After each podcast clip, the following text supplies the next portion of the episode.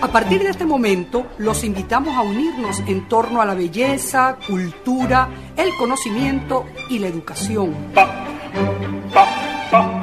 Un minuto con las artes. La Academia en tu radio con Susana Benco, Humberto Ortiz, Álvaro Mata y Rafael Castillo Zapata. Por Capital 710, tu radio. Buenos días, amigos de Radio Capital 710 AM. Bienvenidos una vez más a su programa Un Minuto con las Artes, la Academia en tu Radio. Esta mañana estaremos acompañándoles con inmenso placer Nelson Rojas en el control, edición y montaje, Jorge Duque en la producción y coordinación de la estación y frente al micrófono Susana Benco, Humberto Ortiz, Rafael Castillo Zapata y Álvaro Mata, todos bajo la dirección de Radamés Pepe Lebrón. Bienvenidos, querida audiencia, a nuestra cita semanal con la cultura y con sus protagonistas más destacados. Y bienvenidos, queridos profes, también a nuestro programa Un Minuto con las Artes. ¿Cómo los trata la vida, muchachos? Siempre excelente. De modo que, bueno, buenos días a todos y encantada de encontrarnos nuevamente esta mañana. Muy buenos días también a todos de mi parte. Un, un placer estar de nuevo aquí con nuestros queridos escuchas y mis compañeros, con una nueva entrevista muy interesante que será hoy. Claro, mis amigos nos contagian la, el optimismo. Para ellos siempre todo está bien. Y bueno, yo no puedo echar a perder eso. Tengo que decir que todo está bien, ¿verdad? Todos estamos en la mejor etapa de nuestra existencia. Y bueno, hoy lo vamos a comprobar con nuestra invitada de esta mañana, que bueno, nos va a leccionar muchísimo sobre la vida en nuestra ciudad y la memoria de nuestra ciudad. Bueno, esperemos que, va, que vayamos a aprender muchísimo y a conversar muy sabroso con ella. Y ya la va a presentar nuestro querido Álvaro para no tomarme yo la palabra y, y descubrir el secreto de quién es. Empieza por H y termina por A.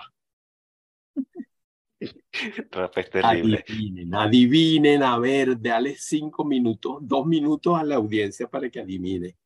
En radio dos minutos cuenta muchísimo, querido Rafa. Adelante, eh, el secreto. Sí, vamos a develar el secreto de por qué estamos tan contentos, porque tenemos a Jania Gómez con nosotros y vamos a hablar esta mañana de arquitectura. Y en tanto ciudadanos, a todos nos compete o debería competirnos la arquitectura. Jania Gómez debemos decir que es crítica y curadora de arquitectura y ciudad, arquitecta por la UCB con estudios de diseño urbano por la Universidad de Columbia, Nueva York. Es fundadora del Instituto de Arquitectura Urbana, directora de la Fundación Centro de la Ciudad, presidente de la Fundación de la Memoria Urbana, fundadora y actual presidente del capítulo venezolano de Docomomo una institución que se encarga de la documentación y conservación internacional de edificios, sitios y barrios del movimiento moderno. El trabajo de Jania ha aparecido en prestigiosas publicaciones especializadas nacionales e internacionales y ha trabajado en libros de gran proyección como el de Walter Jimmy Alcock, Obras y Proyectos, Gego, Arquitecto, y El Cerrito, la obra maestra de Joe Ponti. Bienvenida, Jania Gómez, a Un Minuto con las Artes. Encantada de estar con ustedes y muy honrada de estar con tan ilustres contertulios. Bravísimo, gracias por esa flor, Jania. Bueno, nada, con tertulios ilustrísimos, empezando por Humberto, ya te va a ilustrar bastante sobre filosofía de la arquitectura.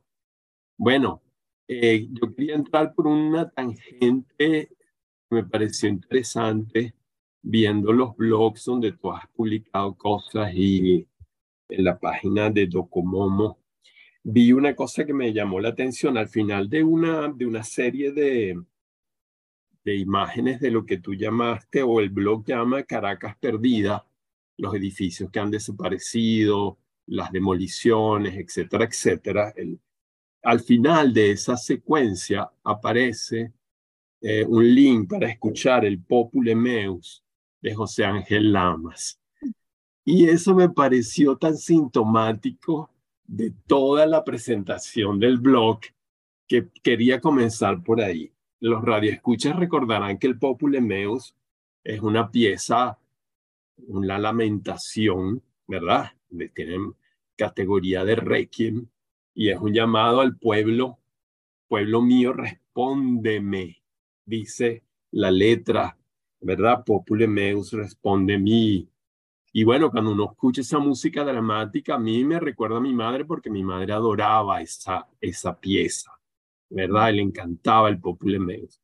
Y, y bueno, además es una, una pieza de lamentación que se pone al final de una memoria en la que se recogen todas las construcciones del, de la modernidad, digamos, de los años 40 en adelante en Caracas, que han sido demolidas, derrumbadas, sobre todo en la década ya de los años 2010 eh, aproximadamente, alrededor.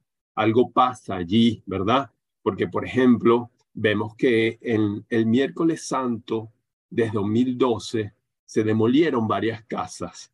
Yo quería preguntar, ¿qué pasó el miércoles santo de 2012 que se demolieron varias casas en Campo Alegre, en el paraíso. Algo pasó allí. No sé si esa historia la tiene fresca eh, Jania. es parte de mi, de mi, de mi, como diríamos, de mi curiosidad, pero al mismo tiempo quería, a partir de esa lamentación, eh, eh, hay otra página que se llama, otro sector del blog que se llama La Piqueta Inclemente, ¿verdad? Es decir, hay como un dramatismo eh, global de lamentación por lo que se fue, ¿verdad? Por la modernidad destruida, por esas casas que construyeron los vascos, etcétera, etcétera, ¿no? Que son la mayoría de ellas quintas. Y bueno, yo quería, a partir de esta lamentación y de este pueblo indiferente a la destrucción de su patrimonio, que es lo que implica el llamado pueblo mío, respóndeme. Exacto, ¿verdad? O cuando, cuando talan árboles centenarios, etcétera, etcétera. Todo lo que es el proceso de demoliciones, talas, e, etcétera, ¿verdad?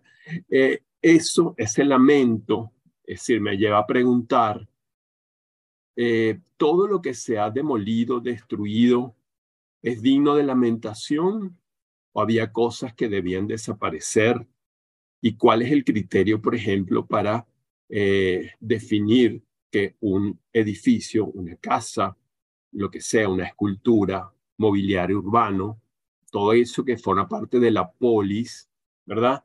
Debe ser conservado y por qué. Es decir, un poco para que nos explique por qué lamentarse porque se derrumbó una, la quinta Coromoto en la avenida principal del, de no sé qué, del Prado de María, cuyo arquitecto es desconocido y porque esa casa es valiosa y porque hay que conservarla frente, por ejemplo, que yo estoy de acuerdo, eh, la lamentación por la destrucción del edificio Galipán, que era un bellísimo edificio, además que precioso y funcional, y para lo que se puso ahora allí ahí, e, esa es la discusión que quiero plantear, pues, ¿qué es lo conservable y qué, y, y si hay un, un elemento también como, eh, ¿cómo lo llamaríamos? Un elemento afectivo que nos hace pensar que debemos conservar todo, indiscriminadamente todo lo, lo antiguo. Por ejemplo, en, ese, en ese blog veo una casita de Chacao eh, inestable, de Baré, que casi antiquísima, que se, ni siquiera hubo falta, eh, hubo necesidad de demolerla, sino que se cayó por su propia antigüedad. E, era una casa que era digna de conservar, hay que lamentarse por su pérdida. ¿Qué, qué pasa allí? Un poco ese juego es lo que quiero que, que converse sobre eso.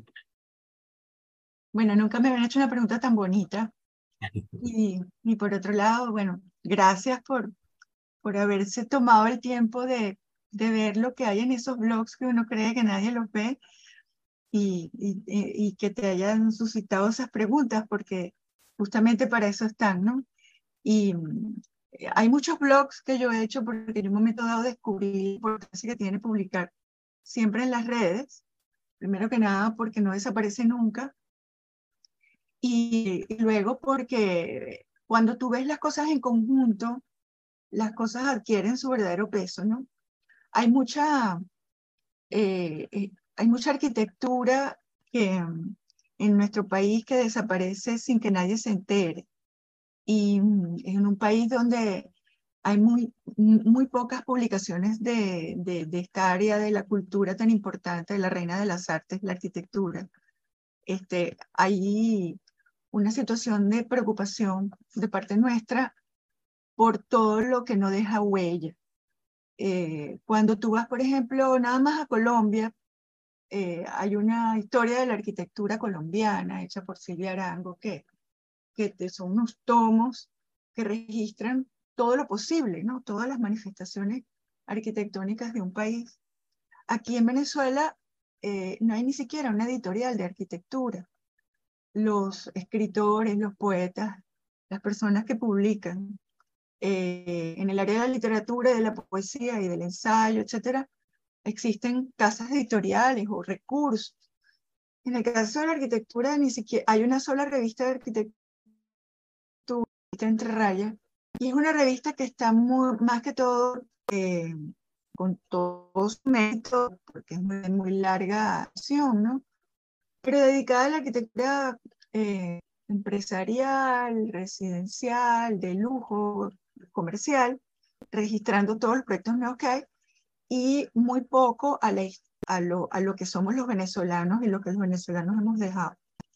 Entonces, este, más de una vez se han destruido cosas ante nuestros ojos y no existe siquiera un levantamiento fotográfico o planimétrico de esa arquitectura.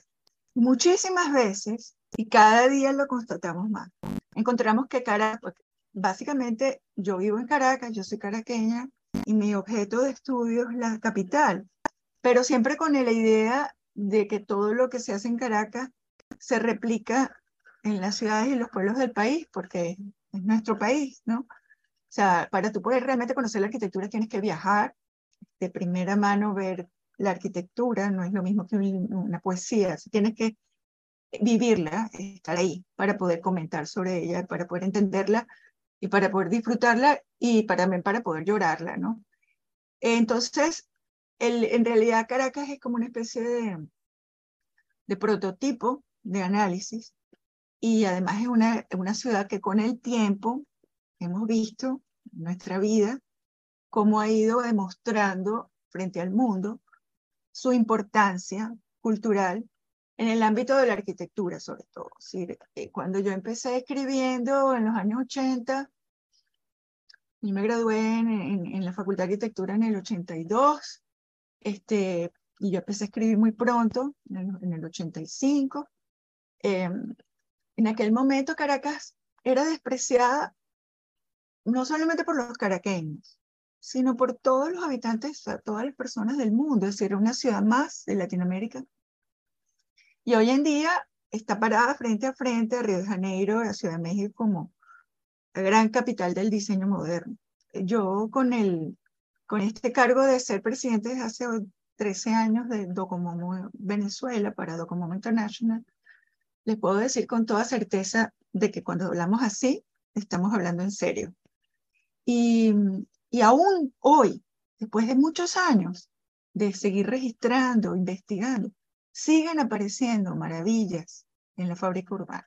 Entonces, cuando usted me dice, este, ¿por qué lamentarse de la casita de la, de la urbanización, del, no sé, me dijo de, de Campo Claro, de, no sé, de... de Prado de María, porque Prado de, Bueno, Prado de María, muy interesante. Prado de María, de autor desconocido, es que muchas veces ese autor desconocido puede ser un arquitecto inmigrante español republicano de los más grandes. Fíjate, por ejemplo, que Rafael Bergamín Gutiérrez, que es el más grande arquitecto moderno de España, vivió 20 años en Venezuela y toda su obra construida no la tenemos inventariada. La mejor cosa de Rafael Bergamín, que está en la Alta Florida, está en Caracas. Y él construyó toda la colina del Viso en Madrid, las casas más bellas modernas de Madrid. Entonces, es una angustia ver el, el, el por un lado el desconocimiento que tenemos todos los caraqueños, uno, uno mismo, o sea, la ignorancia que tenemos siempre y cómo ese, esa fábrica urbana maravillosa, ese, ese ese tejido de tesoros se está destruyendo sin dejar rastro. Es como que tenemos un campo florido y las flores se van muriendo y nunca supimos cómo eran. Entonces es una, es una desesperación, es una carrera contra el tiempo. Y claro, eh, cuando, cuando usted me pregunta qué es lo que vale la pena conservar y qué es lo que no vale, por supuesto que hay jerarquías.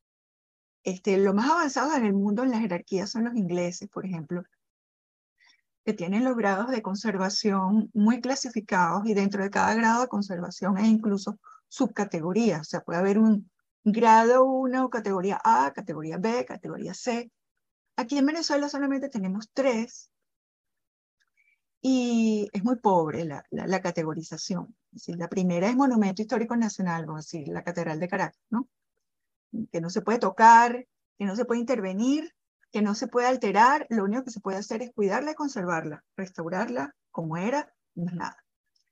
Este, eso no se respeta porque, por ejemplo, pudimos ver cómo el Panteón Nacional, que es un monumento histórico nacional, fue alterado gravemente.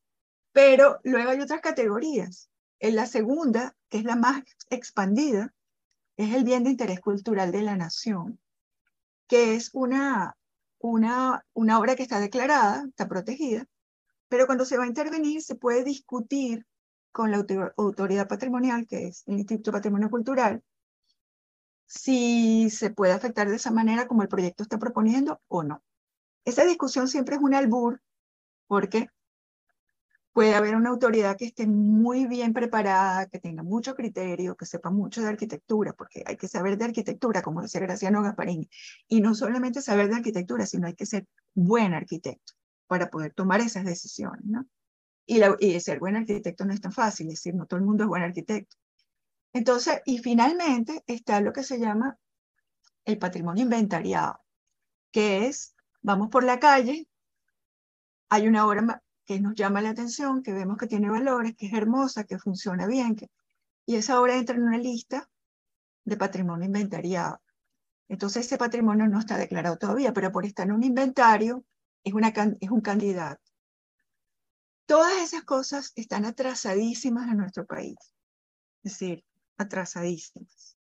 La, las declaratorias de patrimonio están detenidas desde el año 2009, porque cuando en el año 2005 se hizo lo que se llamó, no sé si estoy hablando mucho me perdonan lo que me están oyendo, pero estoy tratando un poco de explicar por qué este, qué es lo que hace, cómo es que se hace para entender qué es lo que debe protegerse y qué es lo que no. Porque es como un museo, ¿no?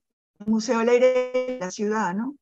¿Cuáles son las obras que tienen, cuáles deben mantener en el depósito? ¿Cuáles este, no tienen valor y pueden desaparecer? Son sencillamente viejas, ¿no? Y cuáles tienen que conservarse a toda costa. Entonces, esas son las normas de la famosa Ley de Defensa y Protección del Patrimonio Cultural, que cuando yo comencé con la Fundación de la Memoria Urbana en el año 2000, con la caída este, del edificio Galipán, del hermoso Galipán. Estuvimos tratando de, a través de, de, la columna de arquitectura del Nacional y con la Facultad de Arquitectura tratando de que fuera este, conservado, porque tenía, había, había maneras de conservarlo sin que fuera mal negocio. Este, cuando el edificio se demolió, que fue justamente ese, diciembre fatídico del deslave, el Día de los Inocentes, y eso responde la, la pregunta de, del, profesor Rafael, que es que las demoliciones son siempre cuando la gente está distraída, o sea, Navidad, domingo, día feriado, Semana Santa, tal. ¿Por qué? Porque no están abiertas las alcaldías ni las ingenierías municipales, la policía está durmiendo y ahí es cuando hay demoliciones y por eso Semana Santa es la época favorita de, de los que demuelen, de los demoledores. Entonces, este, por eso aquellas casas, aquel, aquella Semana Santa, en 2012. Entonces, eh, ese gran tesoro de la ciudad, al aire libre, ese gran museo, lo único que tenemos es la Ley de Defensa y Protección del Patrimonio Cultural, que según Alan Bruer Carías, que que está en la Fundación de la Memoria Urbana junto a Graciano Gasparini, cuando abrimos la fundación juntos, yo le pregunté, Alan, ¿qué, qué, cuál, es la, ¿cuál es el defecto de nuestra ley de patrimonio? ¿Hay algo que se pueda mejorar? Me dice, no, esta ley es perfecta. los venezolanos hemos suscrito todos los artículos y convenios internacionales necesarios para que la ley sea impecable. Es una ley maravillosa, no le hace falta nada. Entonces, realmente lo que hacen falta son ganas de proteger el patrimonio.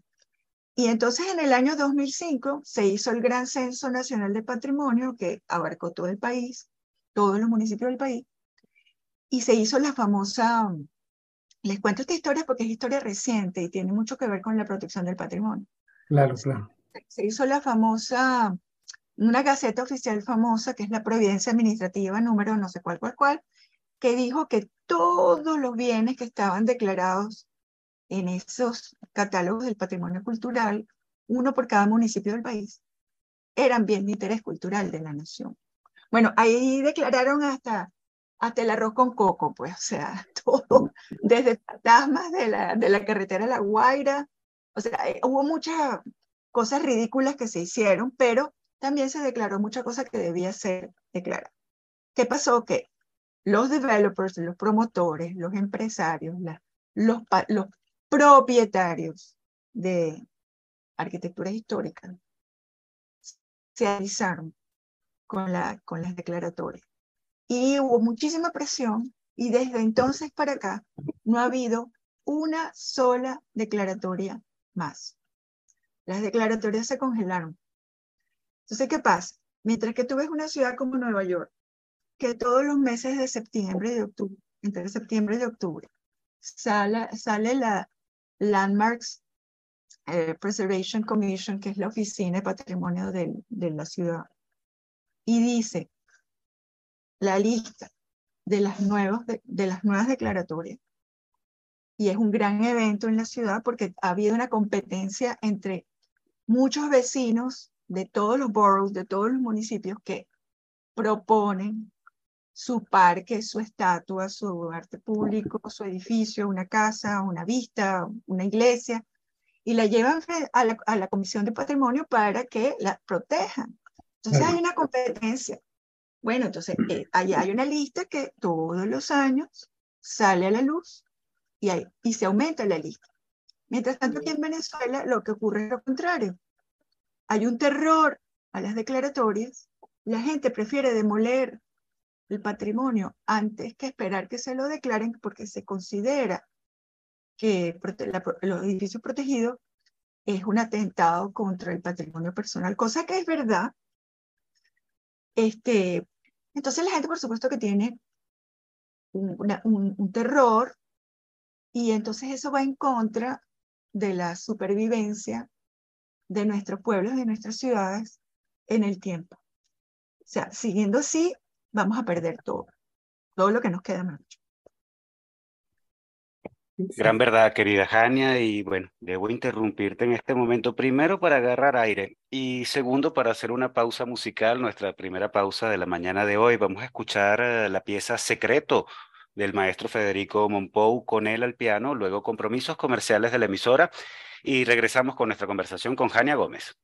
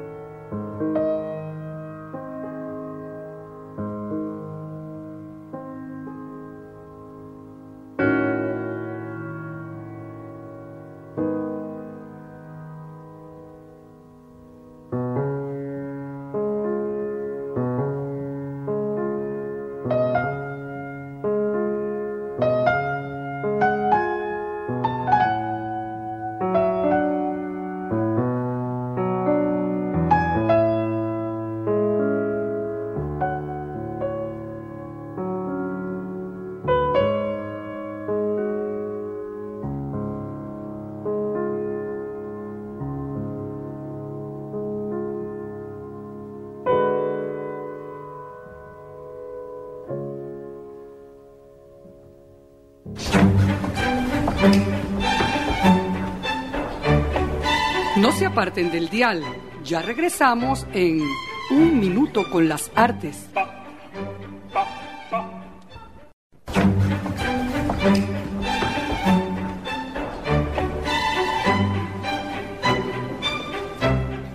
Regresamos, amigos oyentes, después de escuchar este temazo musical secreto con el maestro Federico Monpou y compromisos comerciales de la emisora, por supuesto. Continuamos con Jania Gómez en nuestra conversación de esta mañana. Humberto. Sí, oye, Jania, todo lo que has comentado a mí me parece súper interesante, súper rico y a mí se me vienen como muchas, muchas ideas.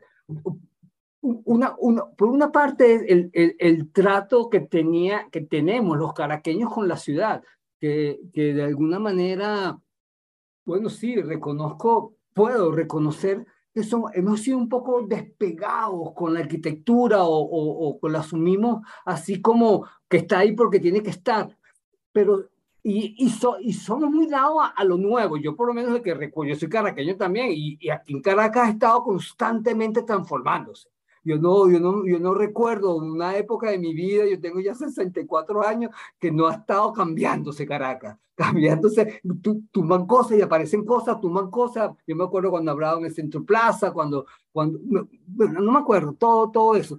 Que por cierto, hay un edificio ahí que yo quisiera en algún momento hablar del Atlántico, ¿no? Un edificio precioso que está ahí del, está en Centro Plaza que sigue conservándose y ay, que ese ni lo toquen, por favor, que está rodeado de cantidad de torres extrañas y está él ahí como conservándose. Pero bueno, aparte de eso, pero la pregunta tiene que ver con eso. Hay, hay un proceso de desarrollo de la ciudad un proceso de cambio de la ciudad que en Caracas fue muy fuerte, ha sido muy fuerte, y la conservación de la ciudad. ¿Cómo, podemos lograr un, un, acuerdo entre esas dos cosas? Porque una ciudad no se puede detener, una ciudad moderna, contemporánea, no se puede detener. Y menos ahora que supuestamente tenemos que empezar a hablar de cambios sociales para hacer las ciudades más amables con la naturaleza. O sea, eso implica también tumbar cosas que ya están, dejar de tumbar, no sé, cómo manejar ese equilibrio. Es un, un tema difícil, ¿no? Pregunto, nada más pregunto.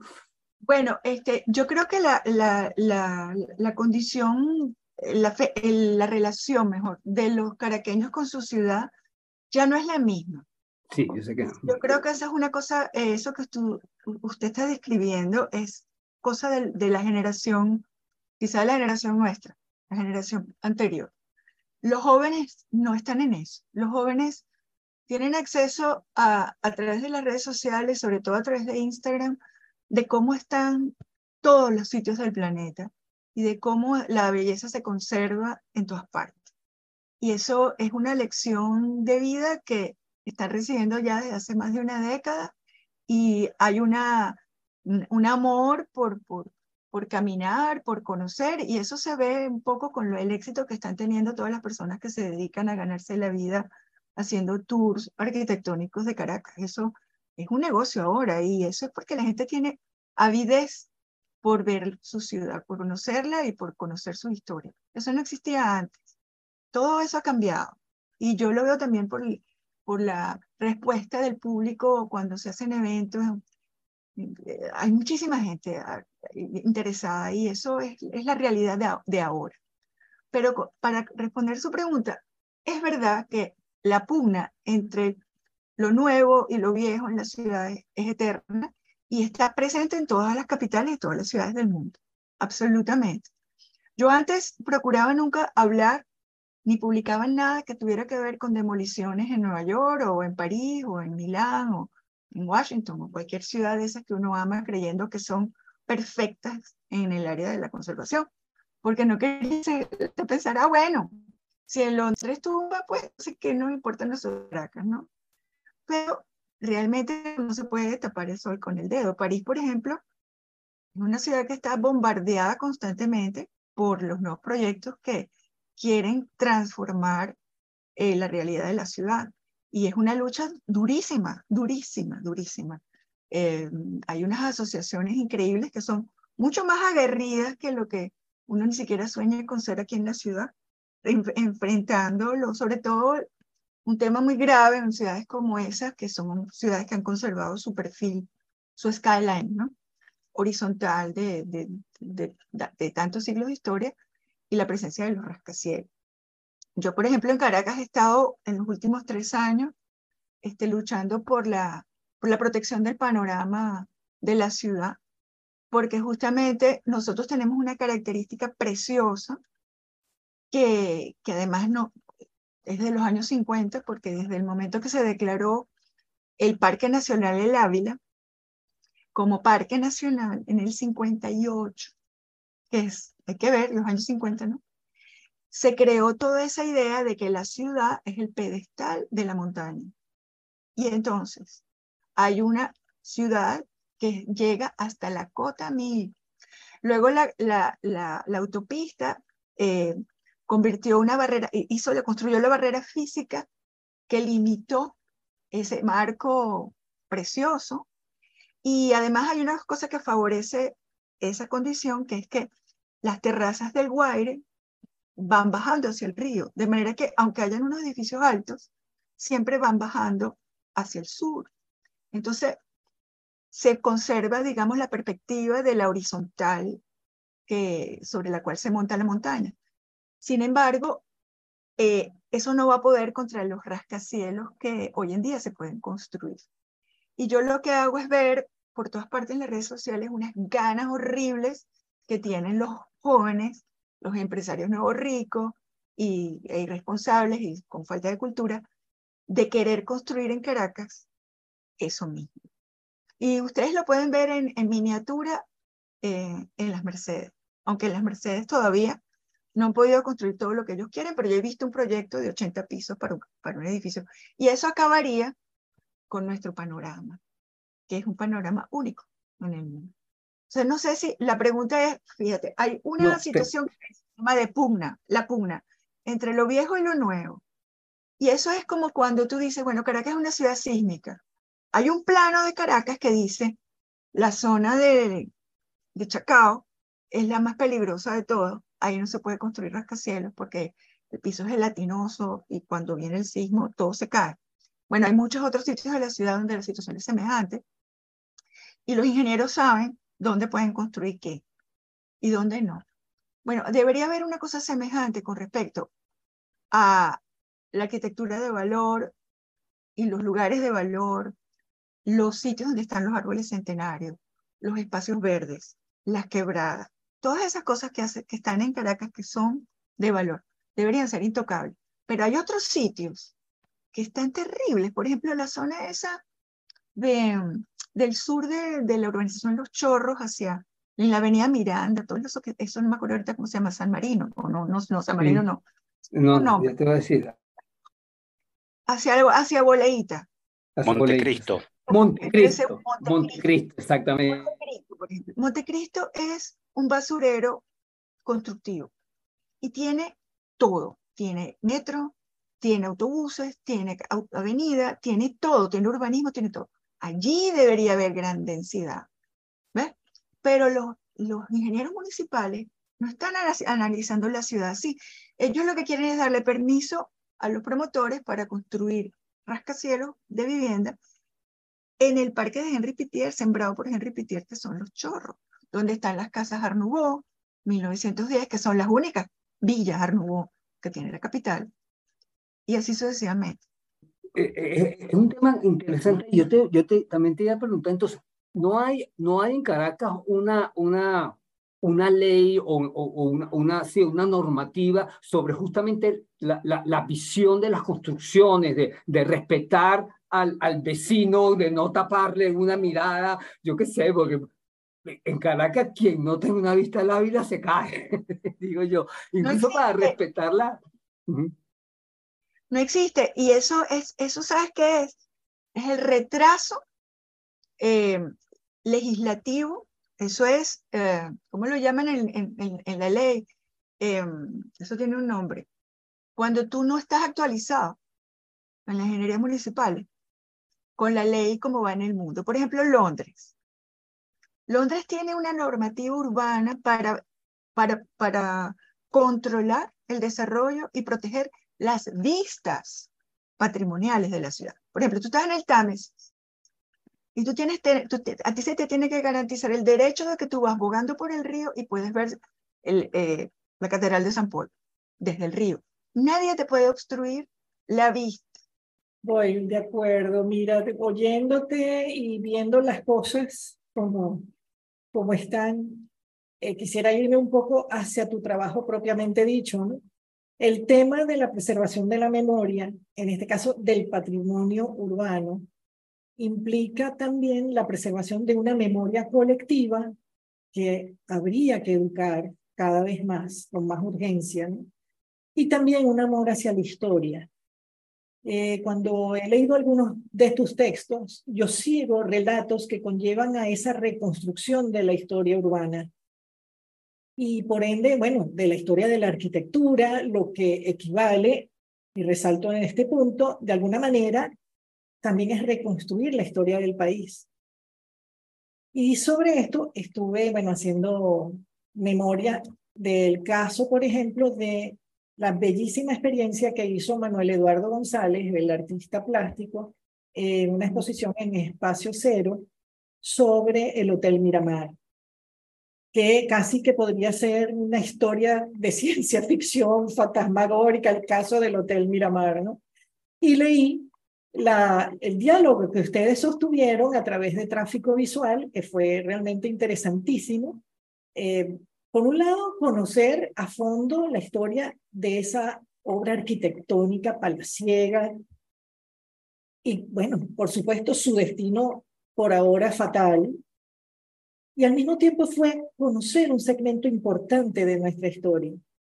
Entonces, me gustaría conversar un poco sobre esta relación de hacer una historia de la arquitectura simultáneamente haciendo una historia del país o de la ciudad. Me parece que está eh, intrínsecamente, son, son dos aspectos muy unidos. Entonces, bueno, me gustaría tu reflexión acerca de eso, pues, y, en tu misma práctica eh, como investigadora, escribiendo. Gracias, Susana. La verdad es que me encanta tu pregunta, porque el, Miramar es como uno de mis edificios, bueno, de lo que yo más quiero, eh, más alucinantes, más, más interesantes arquitectónicamente también. Y es, es, muy, es muy actual es tu pregunta, porque realmente en este momento es uno de los que más preocupa, justamente porque han decidido eh, restaurarlo entre comillas, ¿no? O sea, no sé qué van a hacer eh, en, la, en la alcaldía de Vargas, eh, han decidido devolverlo al uso original de hotel, lo cual me parece muy bien porque en, justamente una de las cosas que te ayudan a confiar en que se van a hacer las cosas bien es que se, no se cambie el uso, o sea, por ejemplo, que no lo vayan a convertir en centro comercial, sino que va a volver a ser un hotel de lujo, ¿ok? Pero no sabemos quiénes lo están haciendo, el proyecto no lo ha visto nadie y tememos por, por digamos, por, por el approach, o sea, el, punto de vista de los, de los que lo van a intervenir, qué van a hacer con él. Y, y bueno, hay, es un edificio muy único, fue el primer hotel de su tipo en el Caribe, o sea, es un hotel que tiene una, una, una escala y, o sea, es, es realmente un protagonista de la historia arquitectónica del Caribe y eso, eso ya de por sí obligaría a que no se inventara mucho con ese proyecto, sino que se, se restaurara. Se restaurara con todas las cosas que hace falta que tenga un hotel de lujo, cinco estrellas, además que no sean tres estrellas, sino que tengan todas las estrellas, que sea eh, muy, muy, muy eh, de lujo para que realmente sea como es originalmente, pues cuando general Gómez quería bailar bajo las estrellas. Este, lo de la, lo de la, la relación con la historia de la, de la social de nuestra, de nosotros todos, justamente se da cuando existen esas conversaciones como la que establecimos con Manuel, y, pero eso ocurre pocas veces. Sin embargo, yo siento que cada vez más los artistas se están apropiando del tema de la memoria Tú lo ves en muchas obras de arte que hay en el país, y sobre todo en los artistas jóvenes. Hay muchísimas, muchísimas obras que toman ese tema. Los fotógrafos también.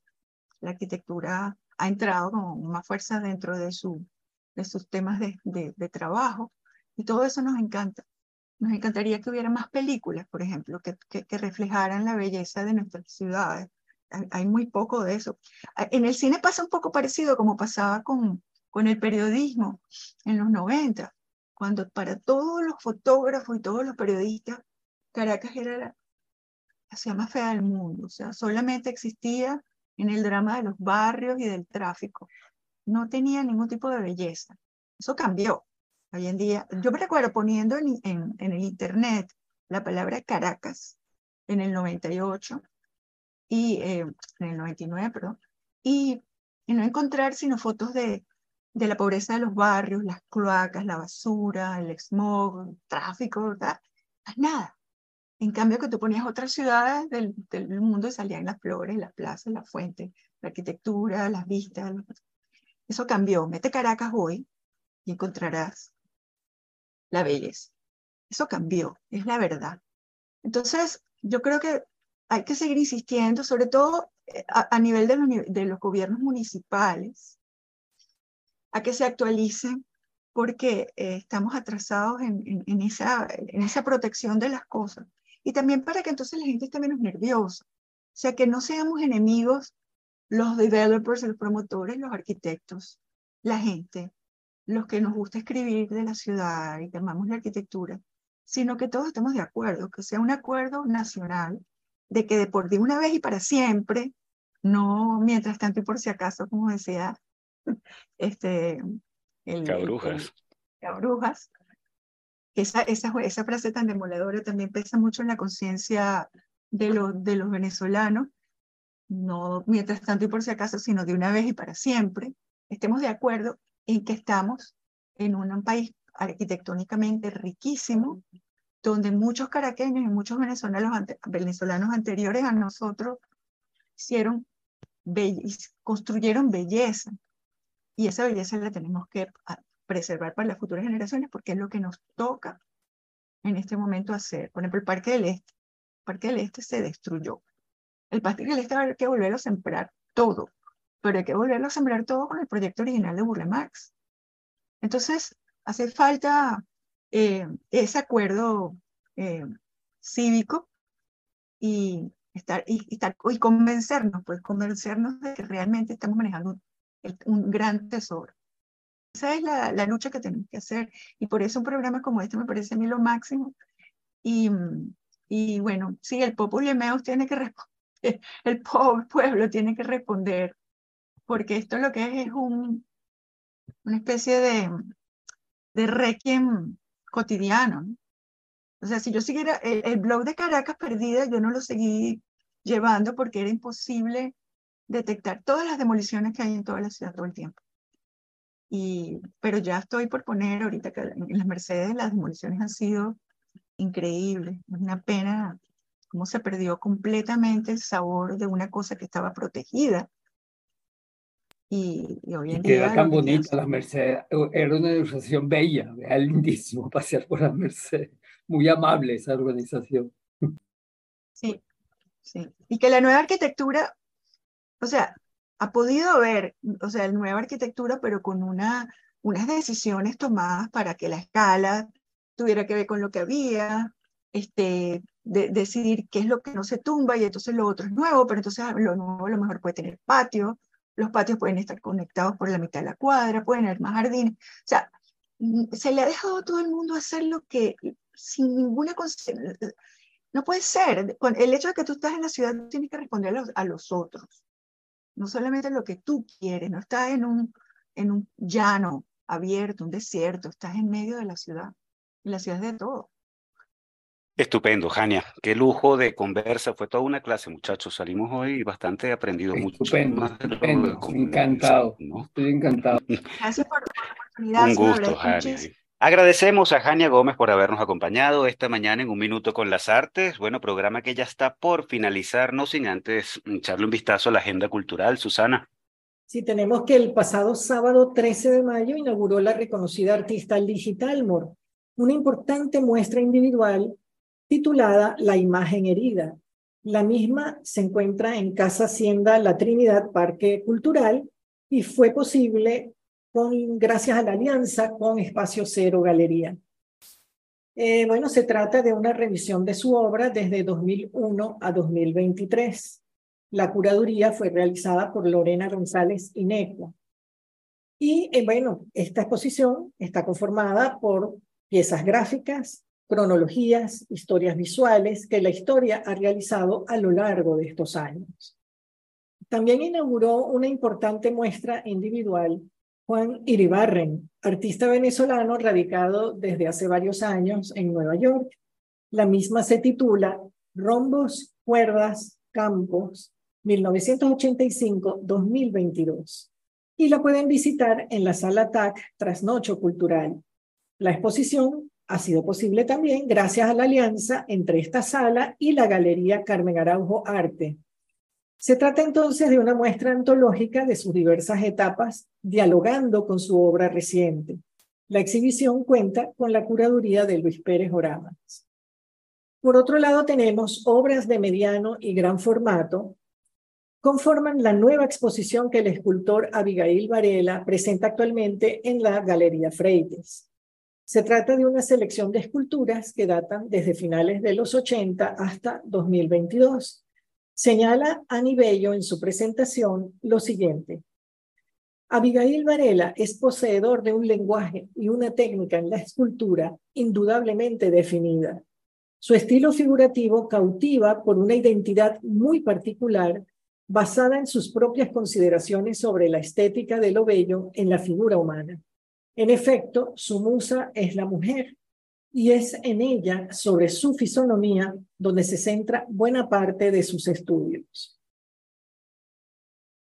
Seguimos en la Galería de Arte Ascaso y el Centro de Bellas Artes Ateneo de Maracaibo inauguraron la exposición itinerante titulada Realidades oníricas del artista zuliano Carmelo Niño, con esta celebran más de 50 años de trabajo creativo de este artista.